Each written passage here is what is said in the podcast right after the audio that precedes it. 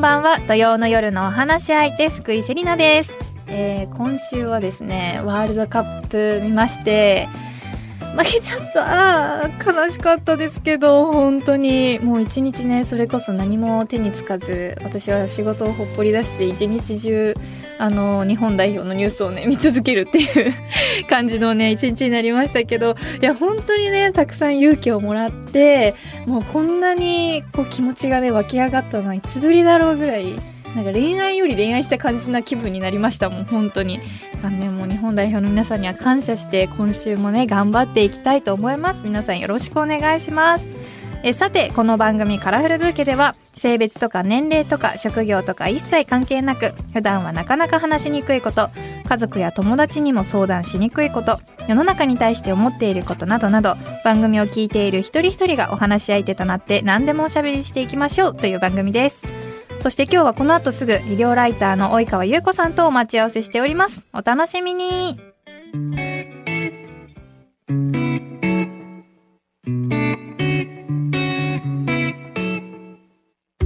今年の8月以来2度目の登場ということでありがとうございます。その後はいかがお過ごしでしょうか？最近ハマっていることなどありますか？そうですね。最近ハマってることっていうか、はい。ちょっとこのこの数ヶ月で私ワンコ飼ってるんですけど、はいはい。ちょっと病気になりましてあ、ワンちゃんがですか？はい、入院したんですよね。でも無事あの退院できて膵炎っていう病気で結構ね、発見が遅れてしまうとちょっとあの危険な状態になるんですけどもうなんか何も食べなくなってぐったりしたんですぐ病院に行ったので、うんうん。処置が早くて元気になったんですね、はい。だからやっぱり後でちょっとまたお話が出てくると思うんですけどやっぱり病院に早く行くことって大事だなって大事ですね。はい、すすごい思いました。じゃあ今はも退院されて、うん元気に過ごしてるんですかね。はい、いやーご飯もよかった。パク食べるようになってよかったですやっいやぱりね。ーもう安心しますよね。うん、すごい心配でうん。何もねこう病状とかってしあの話せないから、はい、確かにはそうですよね。よく見といてあげないといけないなっていうところですよね。いやみんなのねワンちゃんもなんかはい食欲とかね、意外とこう上下したりするのでよく見ておかないとですよね。そうなんですよ。いやありがとうございます。いやなんかこのままね元気でいてくれることを願っております。まだね4歳なんでまだまだあそうなんですねちっちゃいのでまだまだね一緒に過過ごしていきたいと思しい。います。後でぜひワンちゃんの写真見せてください。はい、はい、ありがとうあございます。りがとうございます。さあ改めまして福井セリナがお送りしています文化放送カラフルブーケ今日のお相手は医療ライターの及川優子さんです二度目の登場ですよろしくお願いしますお願いします。では及川さんのプロフィールを簡単にご紹介させていただきます、えー新聞社勤務を経て20代後半で独立しフリーランスのライターになった及川さんです。近年は女性の健康美容更年期のヘルスケア医療分野の取材執筆を中心に活動されています。ということで2回目ということでね、はい。2回目の方初めてですかね。すごいありがとうございます。もうとても光栄です。いや今回はあの後にも紹介するんですけど本を出版されたということで、はい。なんかこうすごいピッチで本書かれてるんですね。たまたま今年はそうですね続きましたね。いやなんかすごい。はい、あの普通の連載とかやりながらだったので結構時間を取るのが大変だったんですけど、うんでも、うん。あのテーマとしてはとっても楽しい性教育っていうテーマではい、本当にやりきってよかったなっていう、はい、気持ちです。はい、私もちょっとと読ませていただいたんですけど、めちゃくちゃいい内容だったのでぜひ後でね、はい詳しく紹介させていただきたいと思います。そして前回は主に妊活だったり婦人科検診などについて結構深掘りをしていったと思うんですけど、改めてこの婦人科検診さっきあのワンちゃんの話でね病院大事なんていうことも言ってましたけど、ね大切さっていかがですかね？そうですねあの私実はあの自分があの子宮頸がんのあの前がん病変の異形成っていうのに、はい。実はあの若い頃なって、で異形成の時ってこうなんかちょっとおかしいよっていう時って細胞診みたいのをして、はい、あの定期的にこう婦人科にかかるんですよね。でやっぱり進行していった場合に大きな病院に紹介してもらって私はちょっとレーザーでこう切り取る手術を受けたんですけど、はい、やっぱりあの婦人科検診ってやっぱ何が怖いかっていうとがんが一つありますよね。で女性の若い女性のがんはやっぱり子宮頸がんになりますのでやっぱりきちんと検診を定期的に受けるっていうことは必要だと思うんですけど、はい、その他に多分生理の経血がちょっと多いとか生理痛重いとかっていう時もそうなんですけどやっぱりこの先々に妊娠とかを希望してあるいるんであればなんかあの不妊症になってしまうような子宮とか卵巣の病気を早めに見つけてあの治療していけば自分が結婚して子供が欲しいと思った時に妊娠することができますしやっぱり意味意味としては早めに見つける、うん、それで早めに治療すればその重い病気にならなかったり時間も費用も、はいたくさんかからずに早期発見が大事なんですよね、ね。はい、だからやっぱりそういう意味でも1年に1回ぐらいの婦人科検診はどんなに忙しくても言っといた方がいいよいやそうなんですしかも若い方たちにこそ言ってほしいんですよね、ね、今後のことを考えて、はい、いや最近こういうあの婦人科検診の話とか私も発信してる側なので、うんはい、友人とかでも結構話すようになったんですよ、うん、そしたらもう半年生理が来てないけどほっといてるって子がいたりとか。結構いるんですよ。いますよね。なんかこうまあ生理って来すぎて血がずっと出てるとかだと困るじゃないですか。うんうんうん、けど来ないことには楽ちんだからなんかこう逆にほっといちゃってる子とか結構いて。であのそう、ね、結構生理不順で3か月に1回しか来ないとか、なんか来たと思ったらまたもう1回来たけど次なんか3か月来なかったらまあいいやみたいな、結構いるんですよ、あ意外と3か月ぐらいさって経ってしまうかもしれないですね。そうなんですよ。やっぱバタバタはしてたら、なんかこうそのままほっといちゃったっていう子も結構いてでもそういうのってやっぱり後々の不妊とかにも自分が欲しいって思った時に苦労することになってしまうじゃないですか、やっぱり婦人科検診ってほしいですよね。あとはあの乳がんは婦人科じゃなくて乳腺科だから、ええ、あのえっと、婦人科検診とはまた別に乳がんの、えっと、後発年齢になったりとかあのご家族に乳がんの患者さんがいる方はあの若いうちから受けようかなって考えてほしいなっていうのと、はい、あとはあの膀胱の膀胱炎とかも結構女性に多い病気じゃないですか、ええ、それは、まあ、婦人科でも見てもらえる場合があるかと思いますけど基本的には泌尿器科なのであの婦人科だけで全てあの女性の病気が分かるっていうことでもなかった、はい、なかったりするので生きづら泌尿器科なんか結構生きづらいかもしれないんですけど、うん、割とあのおしっこのトラブルとかも放っておかないで行った方がいいと思います。いやそうですよね。はい、泌尿器科婦人科はだんだんこうまあすぐ行ってもいいような感じも、を受けてくれる女の子たちも増えてきたのかもしれないですけど、泌尿器科行きづらそうですね。今ねでも先日取材したんですけど、うん、あの泌尿器科の女医さんが結構増えてきてますから、はい、そうなんですか。まああの都心とかで探すと結構あのクリニック開業されてる女性の先生もいらっしゃるので、はい、探してみていただければと思いますね。えー、ちなみにあの、うん、及川さんがこの産婦人科とか泌尿器科とか選ぶときに、ポイントにしてる部分とかってありますか、あ私はちょっと参考にならないと思うんですけどあの知り合いの先生はちょっと恥ずかしいんですよやっぱり。そうなんですね。取材とかで、はい、あのよくお会いする先生に内心とか、うん確かに及川さんの場合い。ろんな先生のところに行ってらっしゃるから難しそうですね。はい、なので近くでおあの仕事で関わりのない先生かなっていうのと、ええうん、あと先生によってやっぱり更年期の女性は見てますよとか、うん、あの妊婦さんが多いですよとか妊婦検診はやってますよとかあの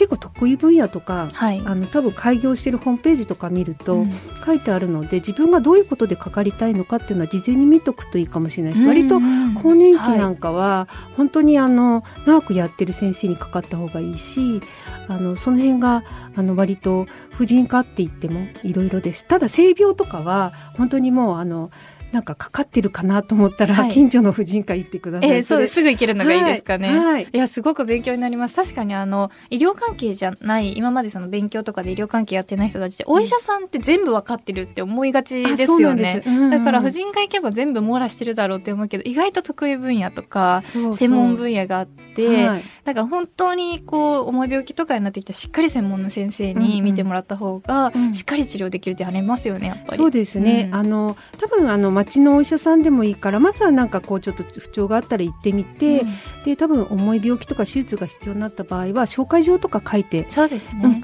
くれるので、うん、まずはなんか行きづらいなって思うかもしれないけどまあ女医さんならいいかなと思うんだったら女医さんから探してもいいし、はいええ、あのウェブページなんかを見て先生どんな患者さんいつも見てるのかなとか。そういうのをチェックしてもいいんじゃないかなっていうふうに思います、ね。うん、確かにそうです。ちょっとちょっとでもこう自分の安心材料をね持ってい。くといいかもしれないですね。はい、はい、そうですね。ぜひ検診もですけど不調があったら検診を待たずに行ってください、はい、そうですね。もうもういち早く行ってほしいですね。はい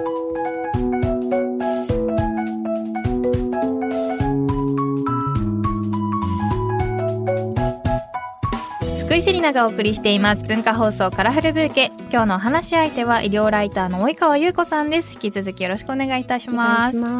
えさて及川さんの最新著書働く細胞レディ10代女性が知っておきたい性の新知識が講談社から絶賛発売中です。えまずは及川さんからこちらどんな内容になっているのかご紹介していただけますでしょうか？はいありがとうございます。あの働く細胞っていう大人気漫画をあの皆さんご存知かなと思うんですけれどもあのアニメにも映画にも多分なっているかと思うんですけどあのそのスピンオフ作品に働く細胞レディっていうあのコミックがあるんですね。でこのコミックはあの宿主がお嬢様で女性の体の中を舞台にですね女性特有の体の変化に細胞たちがこう悪戦苦闘するっていうストーリーなんですけどもこの中に出てくるさまざまな細胞さんがまあ、あの言ってしまえば10代のお悩みに応えてくれる性教育本っていうことになるんですけどこの本の特徴は現代版にこうアップデートしているっていうところがポイントかなっていうふうに思ってるんですね。それはあのユネスコが提唱するあの国際セクシュアリティ教育ガイダンスというものがあるんですけれども、まあ、包括的性教育っていうふうによく言われると思うんですけどその妊娠とか出産とかどうやって子供ができるのっていう話だけじゃなくってあの今いろいろ問題になっているジェンダーとかあと人権子どもの人権だったりとか多様性とかあの LGBT とかソジとかいう言葉が最近聞くこともあると思うんですけどもそういうことも含めてあの幸せに生きるための知識っていうのをまとめた本になります。ありがとうございます。はい、私もあの読ませていただいて、すごくわかりやすいですし、やっぱりこのキャラクターがかっこいい、可愛い中で、こういうふうにいろんな知識を教えていただくと、本当頭に入ってきやすいなというふうに思いました。で全ての情報が網羅されてて、はい、特にあの細かいところで言うと生理用品のあの捨て方。あ捨て方。使い方ではなく捨て方。捨て方。これって意外と人によって違うんだなってこの番組やっていて、はい、気づくことが多くって、はい、だから正しい捨て方だったりとか、うん、あの種類もそうですよね。うん、で意外とやっぱりあの出産の知識って、うんうん女の子も自分で分かってない本当にこう妊娠するまで知らなかったっていう子も多いじゃないですか、はいうんうん、だからそういう細かいところまで優しく教えてくれる本があるっていうのはすごい安心だなっていうふうに感じましたね、うん、そうですね。なんか原作もすごく分かりやすいんですよ、はい、なんか生理の PMS のこととか、えー、あとはそのね初めてこう男性とセックスする時のこうなんていうの女性の体の反応のこともそうだけれども、はい本当にあの漫画だからすごくわかりやすいし、はい、かりやすかったです。細胞さんたちがまた頑張ってるのが、はい、感動お嬢様みたいなね本当にありがたい、本当にいたらいいなって思うような ストーリーなので、はい、その細胞さんがなんかこうあの話し言葉でこう教えてくれるというか一緒に悩んでくれるみたいな、はい、あの本になってるかなっていうふうに思います。そうですね、はい、しかもあの恋愛の例えばステップだったり、うん、それこそ好きな人と性行為に至るまでのステップとかもうわけわかんないじゃないです。そんなこと学校で教えてくれないですし。かといって自分のやつが合ってるのかも分かりませんし、うんうんうん、そういうのをまあ少しでも一つの知識として教えてくれる本があるとすごい安心しますし、うん、あと結構びっくりだったのがその日本人が容姿に自信がないっていうこのランキング国によるランキングみたいなのあったと思うんですけど、うんうんうん、日本ぶっちぎり1位でなんかそういうのをそのランキングを見た時に例えば自分の容姿に自信がなくても、あこれは国民性なんだと、うん、なんかちょっと安心できるんじゃないかなって思ったりもして、はい、なんかこう現状を知る知識を得るのって、うん、なんかこう心がすごくこう落ち着くことにつながるんだなっていうふうに思いました。あもう本当にそれはありがたいですね。うん、あの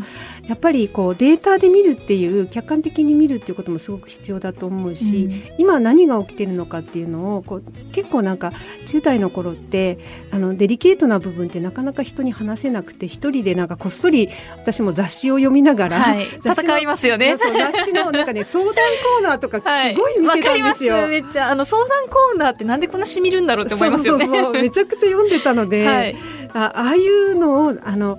なんていうのかなあの時の気持ちでまた10代の子が読むと思うと、責任重大だなみたいな感じで、えー、確かに本当に何度も何度も書き直したっていう。ちょっと思い出がありますね。はい。いや今回この本を出版されると思ったきっかけみたいなのってあったんでしょうか。はい、これぜひちょっとお話ししたくて、このあの本の企画ってあの編集の方から及川さんこういうの書きませんか？みたいにお話をあのいただいて担当させていただくっていうあのこんな機会に恵まれたんですけどその編集者の方が男性で、実は、あそうなんです、ね、中学1年生の娘さんを持つパパ編集者さんなんですよ。あ素敵。そう。でなんでこれ企画したんですかってちょっと聞いてきたんですけどちょっとこれも感動的な話なんですけどね、はい、あの働く細胞レディを読んであのすごく面白かったですってあのそのパパ編集者さんが、うん、なんでかっていうと漫画を読むまで奥さんがこう機嫌が悪いのが PMS のせいだって知らなくて、初めてその本で知ったし、はい、織物は経血のことだと思ってたんですって。おおだと思ってたし、はい、あの免疫細胞がその精子を攻撃するっていうようなそういうメカニズムがあるってことも知らなかったし、うん、本当に純粋に女性の体のことを全く知らなかったっていうことに驚いたし面白かった知らないことを知るのは。でちょうど娘さんが所長を迎えたタイミングだったんですって。それであのこんな状態で娘と何話せないじゃないかと。そうですよ、ね、はい、っていうのがあって自分が性教育を受けるつもりでまずは企画したっていうことなんですよ。わ素敵。それからねライターさんを探したって言うんですけど、なんで私だったんですかって聞いたら、うんうんあのウェブに出てる私の記事を読んであの真っ当な意見だと思われたらしいんですけど、えー、あの結構炎上してたんあそうだったんですか？って。いうのは、はい、子宮頸がんの HPV ワクチンの記事だったんですよ。うんうんうん、なんでちょっとアンチというか、はい、反対派もいてちょっとコメント欄っていうんですかねウェブ上の、はい、が荒れてたんだけども、えー、そのなんか私のことを信頼できそうな人だと思思ってくださった。んですね。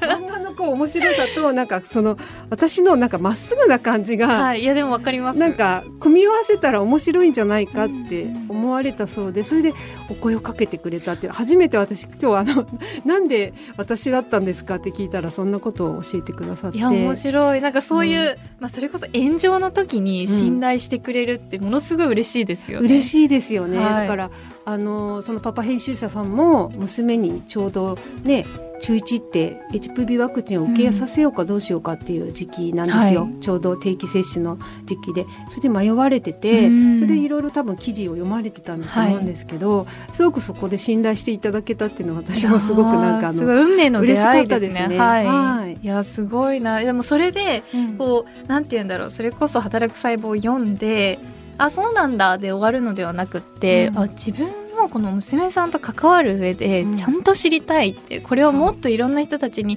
伝えていきたいって思ってくれたことがすごく嬉しいですよね。嬉しいですよね。だから男性パパさんから始まったっていうのって、はい、この女性向けの10代の性教育本がっていうところはなんかこれ私初めて本当に今日話すんですけど、えーえー、す。ごくいいエピソードだなといやすごく素敵です。私も感動しましたね。だから親御さんにまず買っていただいて読んでいただいたらそうです、ね、うん、お子さんに渡してくれたらいいんじゃないかなってなかなかこう私の母もそうだったんですけどなかなか自分では切り出し方もわからなければ教え方もわからないっていうか絶対いらっしゃるじゃないですか。突然だって始めるわけにもいかないですよね。今日はみたいな。そうそうそうそう。ところでみたいなですよねしかも私あのむしろお父さんの方が結構あの海外で暮らしてたので私に性教育をしようとしたんですよ。でその時も思春期真っ只中すぎて、はい、気持ち悪いみたいな。で思っちゃってよくないですよ。よくないんですけどどんで急にママじゃなくてパパから教えてもらうの急にみたいな。今までそんな話一言もしたことないしあの私のうちは普通にみんなでリビングでラブシーン始まったらテレビで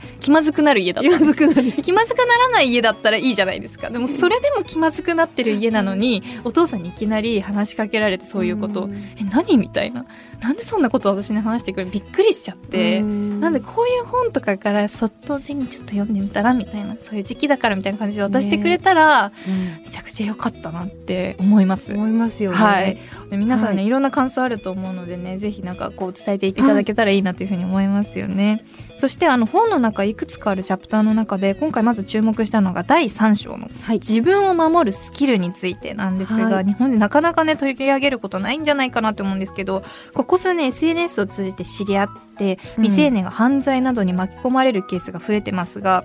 このネットの知り合いに会いたいってこの思った時の注意点とかそういうのを教えていただいてもいいですか？そうですね。やっぱりあの私たちもそうなんですけどネットでこう親しくなったらなんか会ってみたいなとか、うんなんかちょっとこう優しそうだったら相談したいなとかっていう気持ちになるって普通のことだと思うんですよ、ね、大人でも、うん、別になんかこう出会い目的ではなくって普通にゲームだったりとか、うん、SNS でこう共通の趣味とかあったら普通にこうオフ会じゃないですけどそういう気持ちで会うことだってありますね。そうそういい人だとなんかこう信じてしまうっていう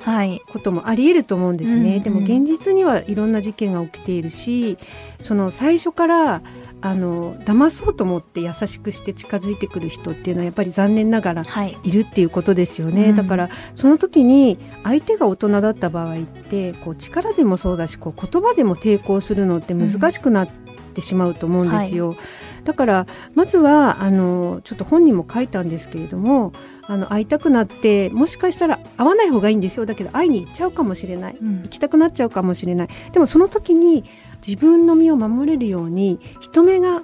たくさんあるところで会うとか、はい、あとは一人で行かないで誰かと行くとかあとは親にやっぱり誰々といつどこで会いに行くけどっていうふうにまずは話してみる、うんうん、まあ、もしかしたら反対されちゃうかもしれないけど。でそれを相手に話しとくよっていうふうに前もって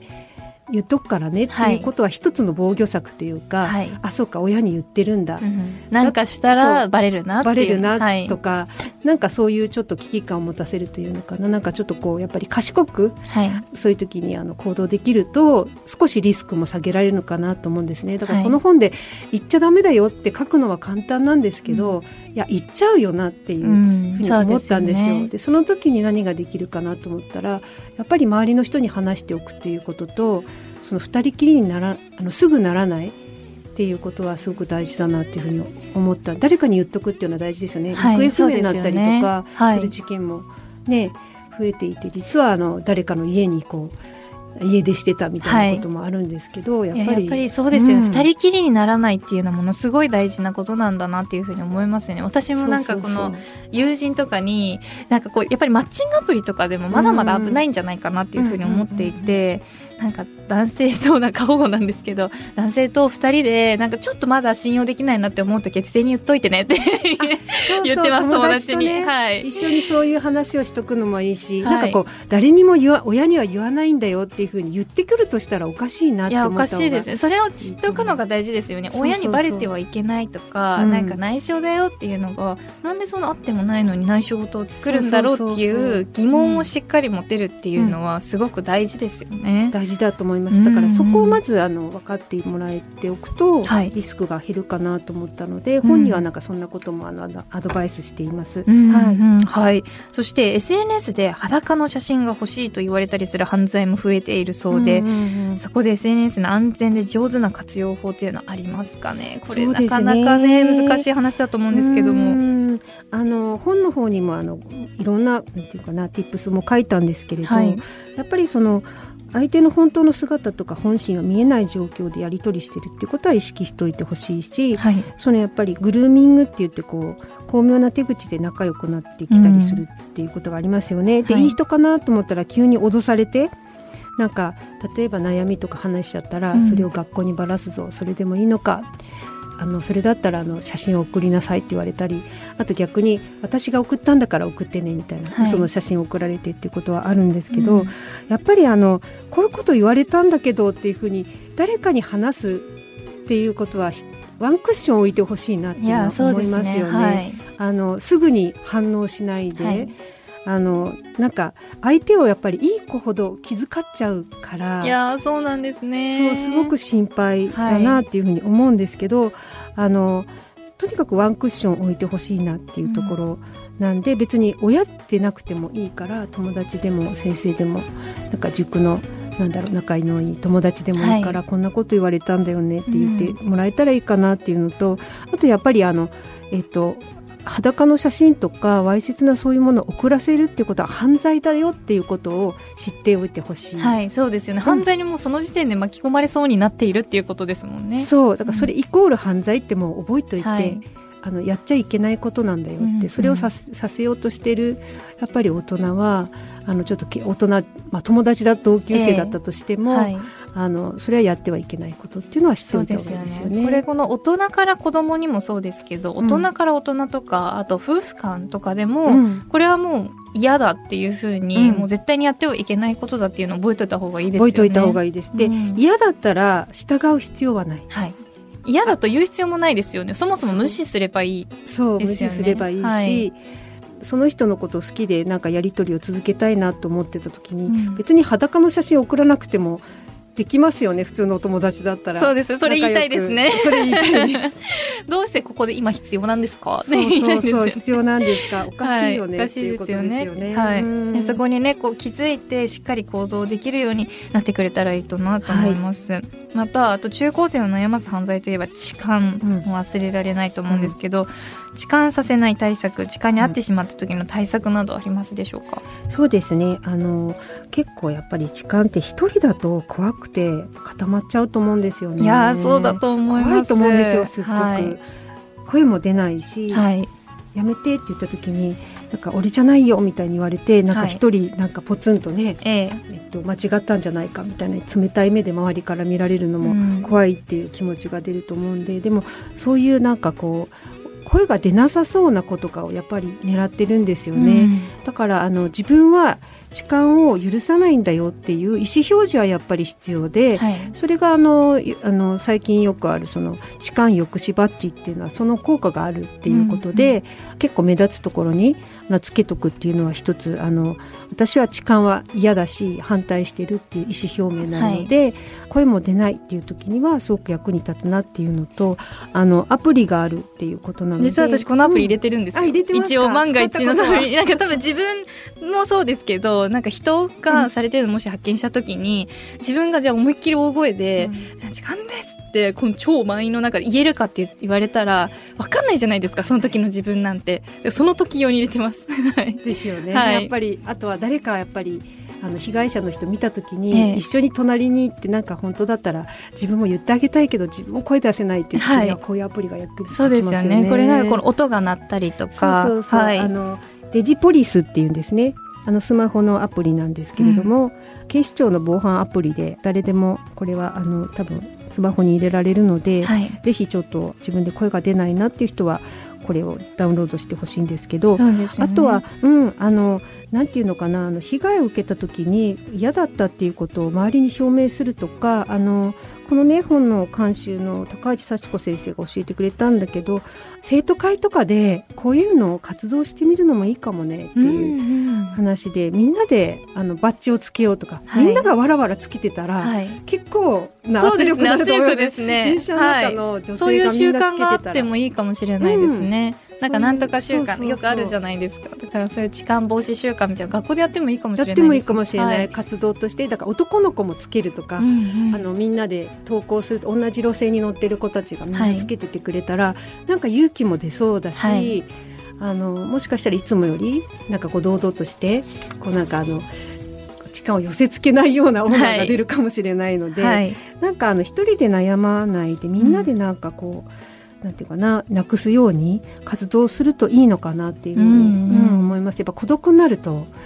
黙って被害に遭ったままっていうことでいやそうなんですよね。が多いと思いますので。なんかこう結局言えなかったりだとかあとはい。言ったとしても駅員さんが対応できなくっ結局そのまま諦めてしまったりだとかそういうことも結構あるっていうふうにも聞くので。ですよね。もうなんか諦めないでほしいというか泣き寝入りはしないでほしいなっていうふうに思いますね。で見かけたらやっぱり助けてあげたいですよね、うん、そうですね、本当にこのデジポリスがあるとこう痴漢をされてませんかっていうふうにこう質問するその子に対してこう静かに質問するページがあったりだとか、そういう機能もあるので自分がね声を出せなくてもこのアプリが頑張ってくれる。れ はい。ねすごく便利だなと思う。はい皆さんで行動を起こしましょう。そうですね、はい。負けないそういう変な人たちには負けないぞっていう気持ちでね、い、たいなっていうふうに思います。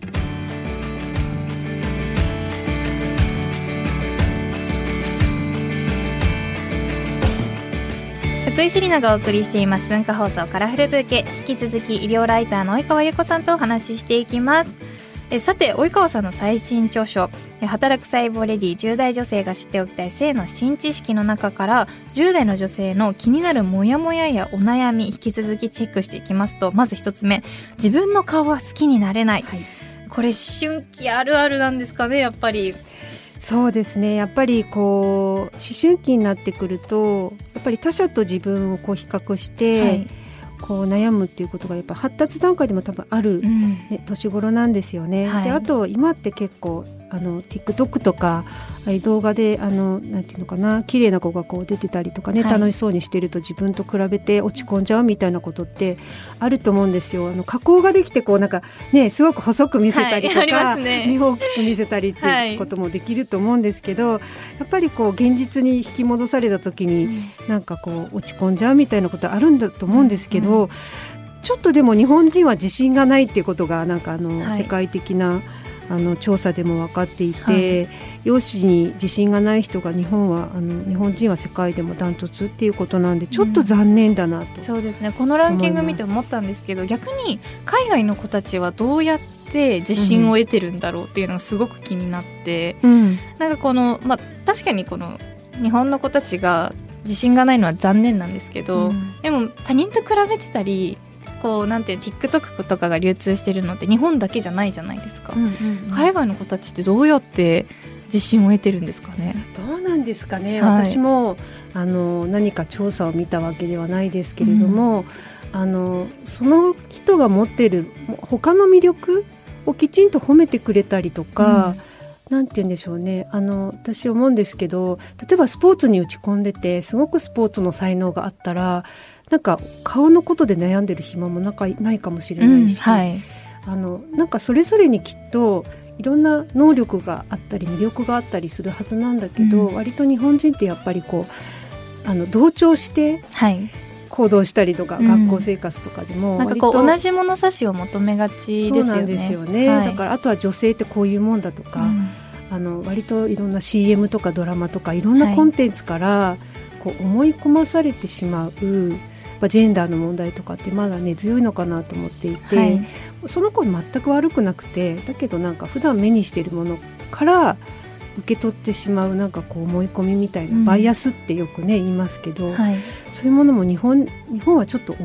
同調圧力っていうかね、うんはい、そういうのはすごくあるんじゃないかと思いますね。だから友達に言われるとすごい落ち込んじゃったり、はい、ちょっと太ったんじゃないって言われたりとか、うんうんね、まあ言うのもどうかと思うんですけど、はい、でもやっぱりドラマの中でそういう一言が普通にあったりとか、うん、まあなんかこの働き方だったり学校の中とかのこの学校の風景とかも、うん、あ意外とそういうイメージができてしまったりとか、うん、そういうことがつながってるんですかね。ね。だからあとはその個性をななんていうのかなもっとこう受け入れたりあの尊重してくれてなんか周りの大人がすあなたのここってすごいよねって褒めてくれる人とかがもっと増えてみんなが自分のいいところをこう自信が持てるようななんだろうなそういう風になっていくといいですね。なんか周りと同じで上か下かみたいなことをやっていたら、なんかキリがなくないですか、えー、いや本当にそうですよね。なんか私すごく覚えてるのがあの小学生のまあ、ちょっと前ぐらいあの幼稚園から小学生移るぐらいの時に私海外に住んでたんですけど、うん、海外に住んでた時あのパワーパフガールっていう3人組の女の子の,、あのキャラクターが大好きで、私そのリュックで学校に通ってたんですね、海外で。で日本に来た時にランドセルダサと思って。ランドセル鬼ダサいし鬼重いしなんじゃこりゃと思って。いや私ランドセルいりませんみたいな、うん、であのパワーパフガールのリュックで学校に通ってたんですよ、私もそれも超自信持ってて、うん、私だけがパワーパフガールに通ってるみたいな、はい、なんかもう超自信満々だったんですけどめっちゃ指さされたんですよ。ああの子違うからね。何あれみたいな。やばーみたいな。でなんかもうへそ出しの服とか着てるし私。へそ出てんだけどやばーみたいな。めちゃくちゃ言われて。それでちょもう一瞬で日本ナイズされたのを覚えてるんですね私。なあもう結構なじゃあ衝撃だった衝撃でした。もうこんな言われるの？みたいな。跳ねのけられないぐらいもう集まってくるんですよ。私の教室に。周りがへそ足でパワパフガールの子がいるぞみたいな感じで。めちゃくちゃ見に来てしかもなんかすごいねとかじゃないんですよ。それで。可愛いねとか普通海外では褒めるじゃないですか。え何そのリュック可愛いとか。えそのなの私も真似しようかなって海外だったらなるんですけど。えなんで出てるのとかうわそれはちょっとやっぱりきついですね。そうなんです。だからそれですごくカルチャーショックを受けてなんかこう多分悪意なく聞いてるんですよ。なんでっていう。純粋になんでっていうので聞いてるんですけど言われてる側からするとあダメなんだっていう気持ちになっちゃうんですよね。だからもしなんかこうなんか自分と違うところを見つけた時どうしてなんだろうって思ったら、うん、まず褒めるところから始める。素敵だね。それどうしてそれにしたの？っていう。一つ褒めるだけで全部世界が変わってくるっていうふうに思っていて聞き方一つ変えてみるのもありですよね。ありだと思う、はい、なんかそれすごいあの面白いねとか可愛いねって、はい、あのそれどこで買ったのとかねなんか見せてとかって、はい、そういう会話でいいのに、はい、なんなんでそういう顔してるのみたいなはてなみたいな疑問を投げつけられて自信がなくなるっていうのもあると思うのでなんかそのまず褒めるっていうのを一人一人がちょっと意識していくっていうのもありなのかな、ありだと思います。なんか私、はい、あの今の若い子たちってどういうコミュニケーションが好きなんだろうねっていう話をしてた時に褒められみんなの前で褒められるのが嫌いらしいよってあるお母さんから聞いて、えー、どういうこと？って言ったらでもなんかこうなんとなくわ分かったのは、うん、みんなの前で褒められると人と違うやっぱその子だけが飛び出るから、うん、やっぱりこう、ね、妬みなんかいろんな意味で注目されて。ちょっとこう落ち着かない気分になるのかなと思って。でもそれってもったいないことですよね、はい、だから褒めるのが日常的じゃないからそういうことってきっと起きちゃうと思うんですよ、ね、だからもう日常的に1日10回でも人のこと褒めてたら、うん、もうそれが普通になって褒めるのなんて恥ずかしいなんていう発想なくなってくると思うんですなくなってきますよね。だからもうなんかみんな褒めちぎってね。そうなんか文化を変えよう。変えよう、褒めちぎっていけたらなっていうふうに思います でもう一つ伺いたいのがこれ結構あのスタッフの中でも結構盛り上がったんですけどあのデズモンド・モリスさんが提唱している親密さの12段階っていうものがありまして、この出会った頃恋をしてからセックスに至るまでの12段階っていうのがすごく私たち気になったんですけども、これはやっぱりあの結構教育の中でも使われているものなんですかね？そうですね、うん、あの性教育の中であのこういうふうに恋愛って進んでいくものだよね、みたいなスライドみたいなのであの紹介しているような内容なんですね。はい、面白くってあの最初この目があって、うん、この好きな人を見ちゃうところから始まってお話ししたり、手を握ったりで途中でもう7段階目でキスが来る。はいでそこからこう手を頭に乗せたりとか体にタッチしたりとかってあるんですけどこれって結構今だと若干こう変わってきたりするんですか？段階とかも。あのー、今ってその SNS で知り合ってもう親密になってるような感じになっちゃって、はい、確かにでね心がつながってるっていうこともありますよね。うん、って思っちゃうかもしれないけど、はい、やっぱりここで大事なのは、うん、会った時からまた一から始めてねっていうことなんですよね。あ大事ですねそれ、うん、はい、やっぱりこうあの私この本ですごく大事だなと思ってあの最初に書いてるんですけど、やっぱりあの体の自己決定権とか、はい、あの境界線要するに親であってもあのえーと、子どものその体っていうのを自由にしていいわけではなくって、うん、やっぱり他人が触っちゃいけないとか踏み込んじゃいけない境界線っていうのはあってそれってあの物理的にもそうだしあの心理的にも、うん、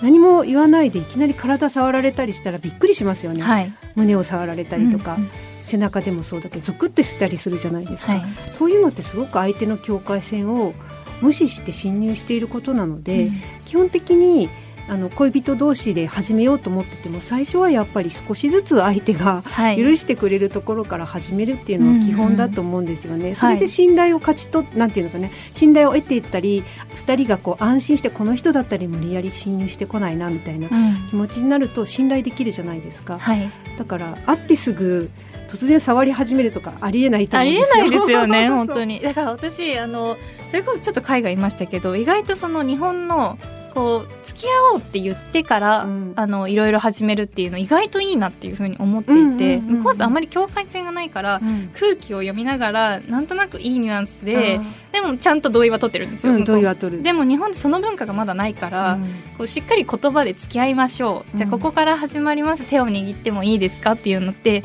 意外と日本人のスタイルに合ってるんじゃないかなっていうふうにすごく思っていて、これを見た時にああなんかハマってるのかなっていうふうに思います、この12段階見た時に、ね、例えばこの4番の手を手にっていう手を握ることで友人以上の関係になるっていうところとか、うんうんうん。意外と中高生とかってしっかりここでお付き合いしてから手を握るっていう風に入っていくじゃないですか。はい。らこれを守るのってすごくなんかこうステップがあって素敵なことだなっていう風に思いますよね、はい。なんかあの安心してなんか進んでいけるような気がしますし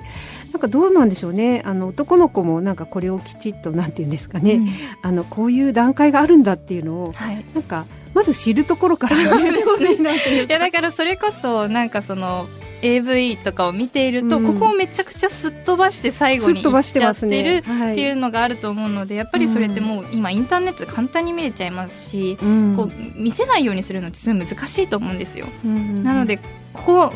はあれは普通ではないんだよっていうのをしっかり教え込んでこのステップをこうみんなに見てほしいですね。見てほしいですね、はい。あとその同意についてなんですけど、はい、途中で嫌だったら断れるってことがすごく大事で、はい、あのいいよって言ったからって最後まで突き進んでいいんだっていうことではなく、はい。途中でやめてって言われたらそれはやめなきゃいけないしはい。相手のやっぱり気持ちを尊重するっていうのを別に男性だから女性だからじゃなくてお互いにだと思う。それってなんか普通の生活ではやってるじゃないですか,、なんか日本人って「いいですか?」とかちゃんと行儀よくというかそうですよね。ちょ気を使ってしっかりやりますよね。相手に聞くのにしていいですかとか、はい。座っていいですかとか、うん。ここ空いてますかとか言うのに性的なことはすっ飛ばすというの急はちょっにと はい。そここそなんかちゃんと相手の同意を取って、いやそうお互いの気持ちを確かめながら進んでいくっていうのがやっぱり大事かなっていうふうに思います。ぜひねこの127ページにあるの皆さんはい。もしね、皆さんあの。本をゲットしたら、はい。ぜひ見てみてください。ありがとうございます。えそれではたくさんお話伺ってきたんですがえそろそろお時間になってしまいました。え最後に今日及川さんが感じたことなどを花言葉にして番組で素敵な花言葉のブーケを作りたいのですが今回の及川さんの花言葉いただいてもよろしいでしょうか？はい、あの、えっと、本の表紙の裏のところにも書いてあるんですけどやっぱり私が一番言いたかったのはお嬢様の体はお嬢様のものっていうここのあの本にも書いてあるんですけど、えお嬢様に決定権があるのですっていうこの言葉はやっぱり大事にしたくって、やはい。っぱりなんていうのかな自分の体は自分のものっていうのをもっとあの意識していくとすごく愛おしいと思えるだろうし、あの大事にできると思うし相手のことも大事にできるのかなと思うので、うん自分の体の決定権っていうのを自分が持ってるんだよっていうふうに思って過ごしてほしいなって思います。特に女性の方は。いやそうですね、はい。まだまだこういう意識定着してないのかなって思う時もあるのでこう意識的にこう気持ちに植え付けていくっていうの大事です。よその方が多分いろいろ人生は楽しいと思います。及川さんからいただいた花言葉しっかりとカラフルブーケに束ねていきます。ありがとうございますさあそして及川さんからお知らせなどございますでしょうか？そうですね。やっぱりあのこの働く細胞レディの10代女性が知っておきたい性の新知識っていうこの本をですねぜひあのなんか私の夢は全国の図書館とかに置かれることなんですけどまずはあのなんかお子さんと性のことをどうやって話したらいいかなって思ってるあの親御さんがいらっしゃいましたらこれをですねぜひ手に入れていただいて娘さんにあのそっと渡してくださいっていうのを最後にお伝えしたいと思います。今日はありがとうございました。はいありがとうございますというわけで及川さん今日はありがとうございましたまたぜひお話ししましょう、ありがとうございました。